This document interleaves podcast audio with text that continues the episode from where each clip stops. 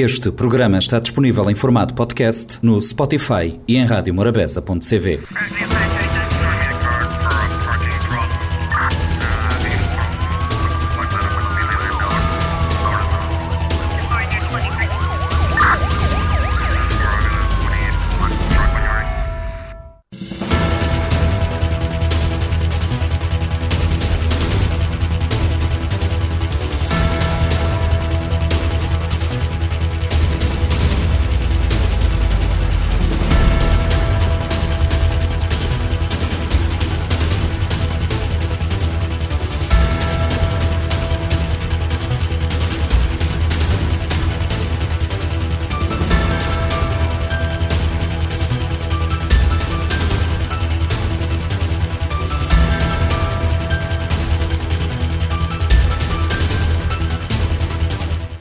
Quase dois terços das vítimas de tráfico de pessoas identificadas a nível mundial são mulheres e meninas. A proporção de crianças triplicou nos últimos 15 anos. 79% das pessoas traficadas são usadas e abusadas como escravas sexuais. Os dados são apresentados pelo Escritório das Nações Unidas sobre Drogas e Crime no último relatório mundial sobre tráfico de pessoas. De acordo com o mesmo documento, a pandemia da Covid-19 aprofundou as vulnerabilidades do tráfico em Cabo Verde. A ministra da Justiça, Joana Rosa, garante que medidas estão a ser tomadas para prevenir e combater o tráfico de pessoas. O tráfico de pessoas é um problema atual e constitui um dos crimes mais hediondos e vergonhosos a nível mundial, que afeta a vida de milhões de pessoas, principalmente de mulheres e crianças, privando-as de sua liberdade e dignidade.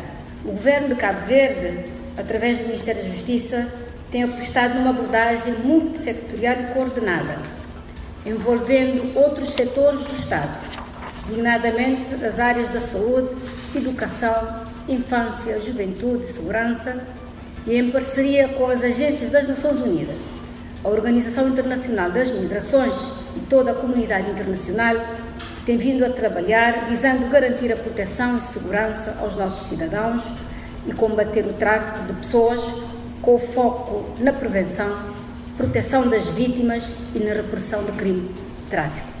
A governante discursava esta quinta-feira na cidade da Praia durante a apresentação pública do Manual de Procedimentos Operacionais contra o Tráfico de Pessoas em Cabo Verde.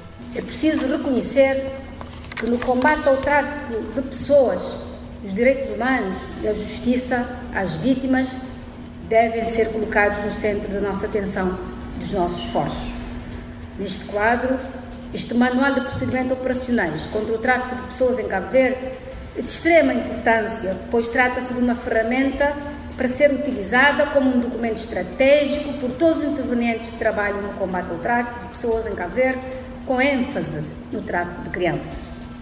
Tem como objetivo melhorar a eficiência de todos os parceiros governamentais e não governamentais para juntos protegerem as vítimas de tráfico em Cabo Verde através de uma resposta inclusiva, inclusiva e coordenada na base de procedimentos operacionais centrado nas vítimas. Joana Rosa encoraja a utilização do Manual de Procedimentos Operacionais contra o Tráfico de Pessoas em Cabo Verde e espera que o bom uso desta ferramenta seja capaz de gerar novas aprendizagens e multiplicar as boas práticas no combate ao tráfico de pessoas no arquipélago. O líder do Estado Islâmico no Grande Sara foi morto por forças francesas. O anúncio da morte do líder do autoproclamado Estado Islâmico no Grande Sara foi feito na madrugada da quinta-feira pelo presidente francês Emmanuel Macron. Em entrevista à RFI, a ministra da Defesa, Florence Parly, precisou que isso aconteceu há algumas semanas. Ont... As forças francesas da Operação Barkhane conquistaram um novo sucesso importante contra este grupo terrorista que os franceses conhecem bem, o Daesh no Sahel.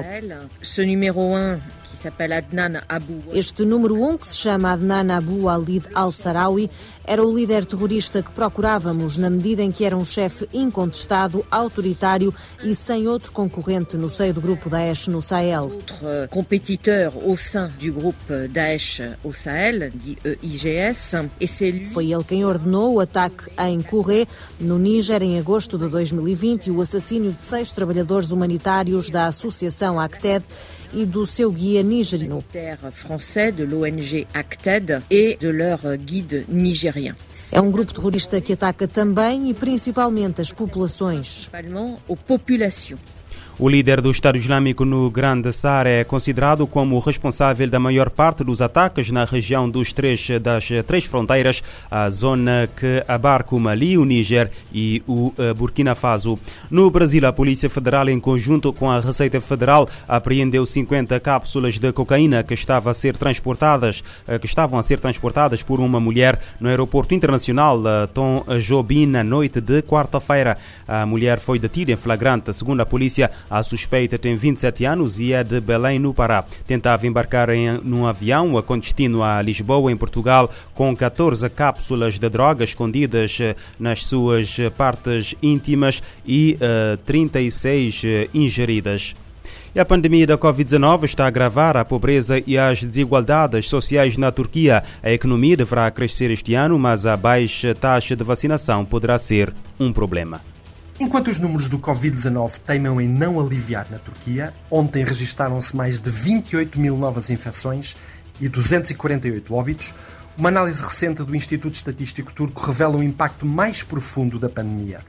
No ano passado, mais de 700 mil turcos mergulharam no limiar da pobreza, enquanto as desigualdades sociais aumentaram no país, consequência da crise económica provocada pelo vírus, o que levou a Turquia a um nível comparável ao do Brasil, México e África do Sul. Os 20% mais ricos receberam 47,5% dos rendimentos totais, enquanto os 20% mais pobres apenas receberam 6%. A taxa de pobreza aumentou 0,6% e inclui agora 22% da população, ou seja, 18 milhões de pessoas. A economia turca deverá crescer 9% este ano, mas a inflação, que ronda os 19%, continua a ser um problema. Crucial será o comportamento da pandemia nos próximos meses.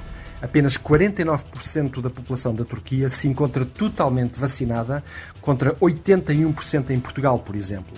E muitos destes com a vacina chinesa Sinovac, que será menos eficaz contra a variante Delta. José P. Tavares, RFI em Ankara. A Covid-19 agrava a pobreza e desigualdades na uh, Turquia.